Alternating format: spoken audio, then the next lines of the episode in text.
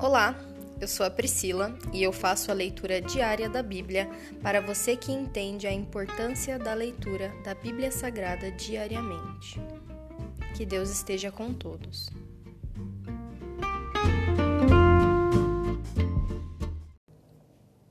Ouça agora o capítulo 10 do livro de Êxodo, a praga dos gafanhotos.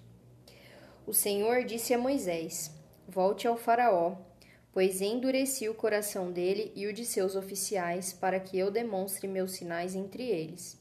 E também para que você conte a seus filhos e netos como eu ridicularizei os egípcios e lhes fale dos sinais que realizei no meio deles. Assim vocês saberão que eu sou o Senhor. Moisés e Arão foram ver o Faraó novamente e lhe disseram: Assim diz o Senhor, o Deus dos Hebreus: Até quando você se recusará a submeter-se a mim? Deixe meu povo sair para me adorar. Se você se recusar, tome cuidado. Amanhã trarei sobre seu território uma nuvem de gafanhotos. Cobrirão toda a terra, de modo que não se poderá ver o chão. Devorarão o que restou de suas colheitas, depois da tempestade de granizo e também todas as árvores que estiverem crescendo nos campos. Invadirão seus palácios, as casas de seus oficiais e todas as casas do, Egito.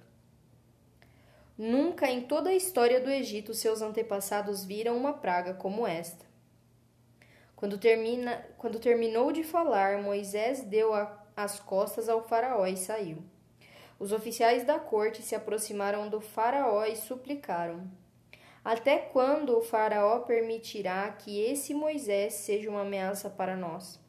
Deixe os homens saírem para adorar o Senhor, o Deus deles. O Faraó não vê que o Egito está em ruínas? Logo, Moisés e Arão foram trazidos de volta à presença do Faraó. Está bem, disse ele, vão e adorem o Senhor seu Deus. Mas quem exatamente irá? Moisés respondeu: Iremos todos, jovens e velhos, nossos filhos e filhas, e todos os nossos rebanhos, pois celebraremos uma festa em honra ao Senhor. O faraó retrucou: Sem dúvida precisarão que o Senhor esteja com vocês, se eu permitir que levem seus filhos pequenos. Eu sei do seu plano mal intencionado. De jeito nenhum. Só os homens poderão sair para adorar o Senhor, pois foi isso que vocês pediram. E o Faraó mandou expulsá-los do palácio. Então o Senhor disse a Moisés: Estenda a mão sobre a terra do Egito, para que venham os gafanhotos, que eles cubram a terra do Egito e devorem todas as plantações que sobreviveram à tempestade de granizo. Assim, Moisés estendeu a vara sobre a terra do Egito e o Senhor fez soprar um vento leste sobre a terra durante todo o dia e toda a noite. Quando amanheceu, o vento leste havia trazido os gafanhotos. Eles invadiram todo o Egito e desceram em nuvens densas sobre seu território, de uma extremidade à outra.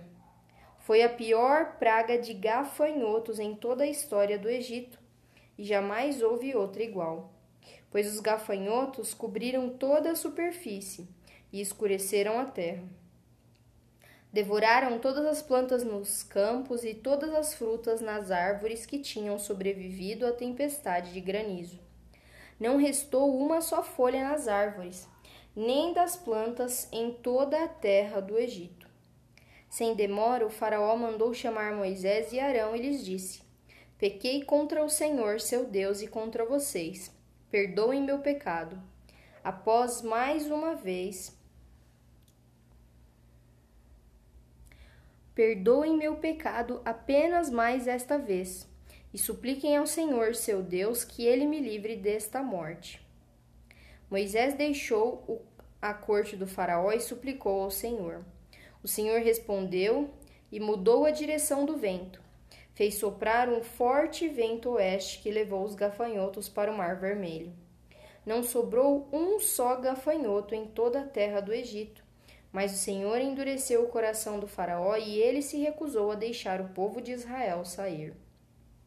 A praga da escuridão.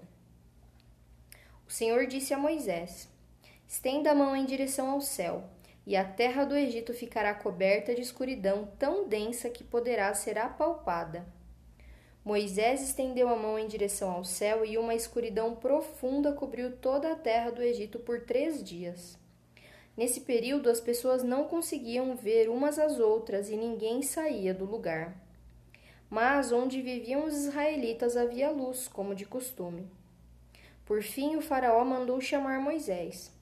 Vão e adorem o Senhor, disse ele. Podem até levar seus filhos pequenos, mas deixem seus rebanhos aqui. De jeito nenhum, respondeu Moisés. Por acaso o Faraó nos daria os animais necessários para as ofertas e os holocaustos ao Senhor, nosso Deus? Todos os nossos animais devem ir conosco. Não podemos deixar nenhum casco para trás. Temos de escolher dentre esses animais para adorar o Senhor, nosso Deus, e só saberemos como adorar o Senhor quando chegarmos lá.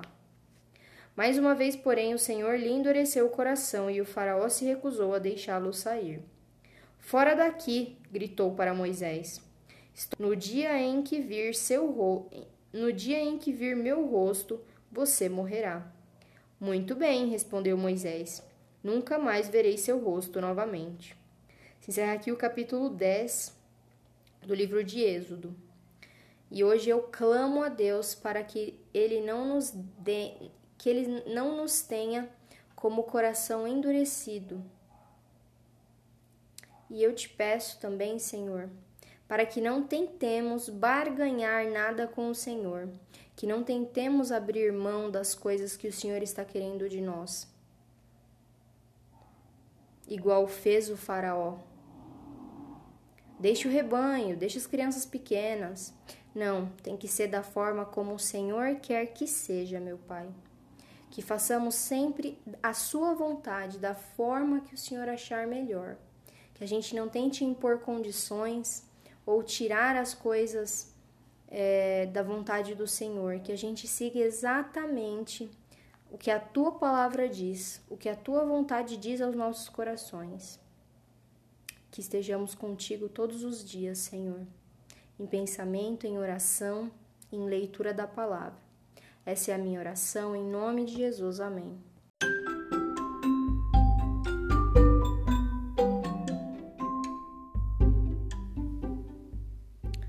Você acabou de ouvir o Dali Bíblia, o podcast da tua leitura diária da palavra do Senhor.